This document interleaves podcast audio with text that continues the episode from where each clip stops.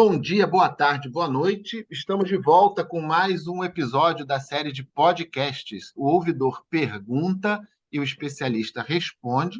E a nossa convidada hoje, para lá de especial, é a servidora do TRT da oitava região, que envolve os estados do Pará e Amapá, a psicóloga Luísa de Souza Leão Almeida. Luísa, é um prazer tê-la aqui conosco. Seja muito, muito bem-vinda. Muito obrigada, boa tarde a todos, boa tarde ou bom dia ou boa noite a todos e a todas. É um grande prazer estar aqui, em nome do TRT8, a gente agradece imensamente o convite. Obrigado, é uma satisfação muito grande ter essa interação com outros regionais, porque apesar de estarmos distantes fisicamente, Luísa, essas barreiras atitudinais elas estão mais próximas do que a gente imagina, concorda? Concordo. É, essas barreiras, infelizmente, ainda estão é, muito presentes né, no nosso cotidiano, enquanto pessoas com deficiência e envolvendo a sociedade como um todo. Né? Acho que a gente precisa falar sobre isso e que bom que a gente está falando sobre isso. Quando a gente pensa nas pessoas com deficiência, né, a gente precisa pensar, na verdade, o conceito de deficiência como algo relacionado é, ao social. Né? Então, a gente pensa que, historicamente, é, a deficiência foi entendida como algo individual, como uma tragédia pessoal, como algo que caberia só aquele indivíduo lidar e, e conduzir na sua própria vida, né? Mas a partir enfim, da Convenção sobre os Direitos das Pessoas com Deficiência e de uma série de, de, estudos que vêm sendo realizados nesse sentido, a gente passa a compreender a deficiência como é, a, a, interação, né, a relação entre algo que é individual, um impedimento, com as barreiras impostas pela sociedade é, que dificultam, que atrapalham o desenvolvimento e a participação das pessoas. Então, quando a gente tem esse olhar social, a gente entende que precisamos olhar para as barreiras, olhar para as atitudes, olhar para as relações, para conseguir pensar a deficiência, para conseguir intervir né, nas relações com as pessoas com deficiência. E acho que é importante a gente pensar que as barreiras é, elas estão, elas surgem, na verdade, é, das nossas crenças, das nossas concepções sobre deficiência, sobre as pessoas com deficiência, né? Então, eu sempre gosto de fazer essa pergunta com quem eu converso, para quem me ouve, é, o que, que a gente pensa quando a gente ouve deficiência, né? Qual é a primeira coisa que vem à cabeça?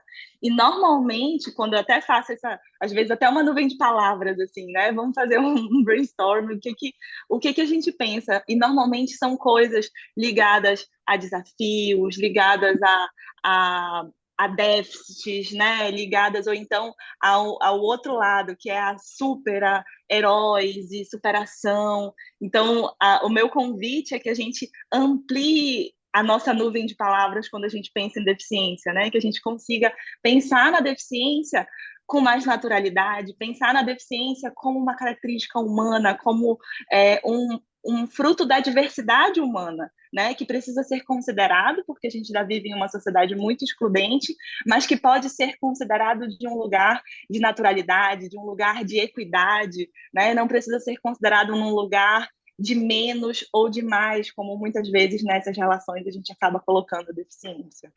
Então, Luísa, a gente fala de barreiras atitudinais e a gente não pode deixar de associar esse termo, barreiras atitudinais, com aquele termo de que, que, que, assim é muito usado, mas enfim, ainda é uma realidade, né? que são as atitudes preconceituosas. E nós que trabalhamos em tribunais, né, você aí no Pará e eu aqui no Rio de Janeiro, a gente sempre ouvia que os tribunais eram o palácio da justiça, né? E quando a gente chegava na frente do Palácio da Justiça, a primeira coisa que a gente via era uma escada enorme, né? Então, assim, o cidadão comum, para entrar no palácio, precisava subir uma escada muito alta. Hoje, com todas essas é, atitudes positivas que a gente fala em relação às pessoas com deficiência, a gente ainda chega nos palácios da justiça e a gente ainda se depara com essas escadas. E isso vale, essa metáfora vale para a vida toda, né? Perfeita, perfeita metáfora. Eu acho que é exatamente isso. A gente encontra escadas a todo, a todo momento. Né? Eu não me apresentei enquanto uma pessoa com deficiência, acabei esquecendo, mas eu também sou uma pessoa com deficiência visual. É, então, posso falar né, desse lugar também. É, e sim, a gente encontra é, escadas, muros, é, o tempo todo, né? Às vezes são escadas e às vezes são muros mesmo, né? Às vezes é algo que é praticamente intransponível. Então, acho que essa metáfora é muito legal para a gente pensar é, que, que atitudes a gente está tendo para reduzir, minimizar e, e de fato extinguir né, essas escadas. Né? E aí, quando a gente pensa na metáfora da escada, também, se a gente fizer a, a mesma, usar o mesmo a mesma linha né, de raciocínio, a gente já sabe que é muito melhor construir um prédio já acessível, né? E aí a gente pode falar nisso também em relação às nossas atitudes. Então é muito melhor formar as nossas concepções de uma perspectiva inclusiva, de uma perspectiva culturalmente diversa, né? Quando a gente fala na educação, na relação com as crianças, por exemplo, na relação com os jovens, então é, formar é, essas atitudes inclusivas e acessíveis em todos os espaços, né, no nossos, nos nossos espaços de convivência. Então, quando a gente pensa um evento, quando a gente pensa uma ação, quando a gente pensa um serviço, que a gente pense tudo isso de uma perspectiva inclusiva e acessível, que a gente já pense na nossa metáfora na rampa, no elevador, no que a gente vai construir que permita que a diversidade humana tenha acesso, né, que a diversidade humana seja contemplada com aquilo que a gente está oferecendo acontecendo. E aí a gente consegue é, cada vez mais sair desse lugar de palácio com uma grande escadaria, né? Uma escadaria que exclui, que oprime, uma escadaria que é para poucos, né? Que coloca as pessoas num lugar ainda mais de vulnerabilidade, que coloca as pessoas num lugar de, eu digo, quando a gente encontra uma escada, né, em, todas as, em todos os seus sentidos, é, a gente recebe um, um, uma, um posicionamento assim: você não é bem-vindo. Né? Se eu não consigo subir essa escada, então eu não me sinto bem-vindo nesse palácio. E não é isso que a gente quer enquanto Justiça do Trabalho. Né? Eu acho que enquanto servidores e é, membros da Justiça do Trabalho, a gente, a gente quer que todo mundo se sinta bem-vindo, né? E a gente precisa atuar para isso, precisa atuar para que todo mundo encontre a melhor forma de chegar a esse lugar, de chegar ao que a gente está oferecendo. Até porque, Luísa, é, a gente, enquanto ser humano, a gente precisa entender também que hoje, né, vamos dizer assim, no, no conceito literal, eu posso não ser deficiente físico, uma pessoa com deficiência, mas em algum momento da minha vida futura eu posso me tornar uma pessoa com deficiência. Então, sempre quando a gente é, se depara com alguma situação preconceituosa, a gente se esquece de que amanhã ou depois nós poderemos ser vítimas daquele preconceito que um dia a gente viu e até por algum motivo ou por outro nem chegou a falar ou replicar. Sim, e eu costumo dizer que assim a, o capacitismo, né, que é a forma de discriminação em relação a pessoas com deficiência, né, por motivo de deficiência, é, ele está na realidade muitas vezes na raiz de muitas das nossas discriminações, né, das nossas, assim, nem queria usar essa palavra, mas assim, das discriminações que existem na nossa sociedade, né, que estão postas. Então, quando a gente tem essa ideia de essa ideia de normatividade, né? Essa ideia de que uma pessoa precisa cumprir determinados requisitos de gênero, de orientação sexual, de corpo, de, de cor da pele, né? De características físicas.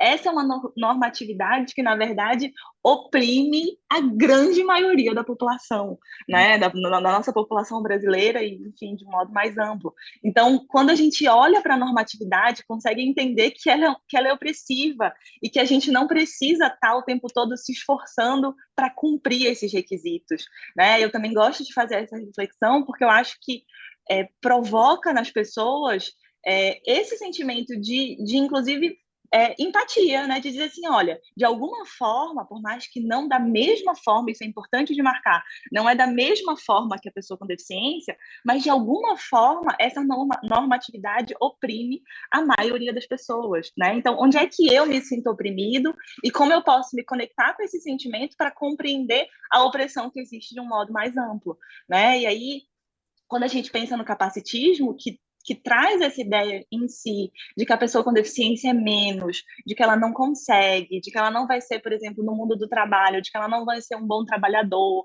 de que ela não vai é, conseguir se realizar profissionalmente, que ela não vai conseguir estudar. Então, todas essas ideias estão em torno das pessoas com deficiência. E estão em torno também, por exemplo, da mulher, estão em torno é, das pessoas LGBTQIA.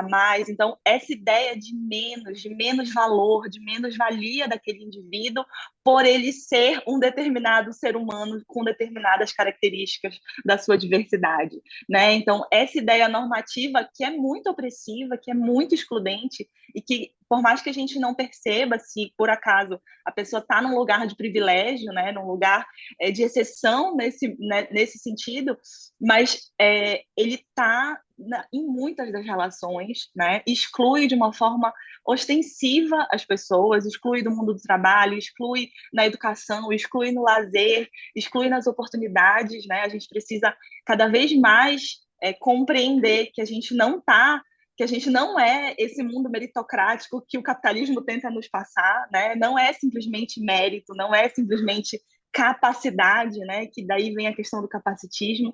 É sim oportunidade, é sim é, a, as condições que o ambiente oferece para que cada pessoa se desenvolva, né? Então eu sempre gosto de trazer isso nesse sentido de que cada um de nós possa ser parte dessa sociedade que olha para as barreiras, né? Parte dessa sociedade que está atento, que está atenta à escada, né? Está atento àquilo que oferece obstáculos e que se preocupa em não reproduzir é, atitudes é, capacitistas, que se preocupa em não em, em, em, conhecer, inclusive, porque eu acho que para não reproduzir a gente precisa conhecer, a gente precisa entender que atitudes são essas, né? E aí se eu puder também, acho que seria legal dar alguns exemplos nesse sentido. Claro, fique à vontade.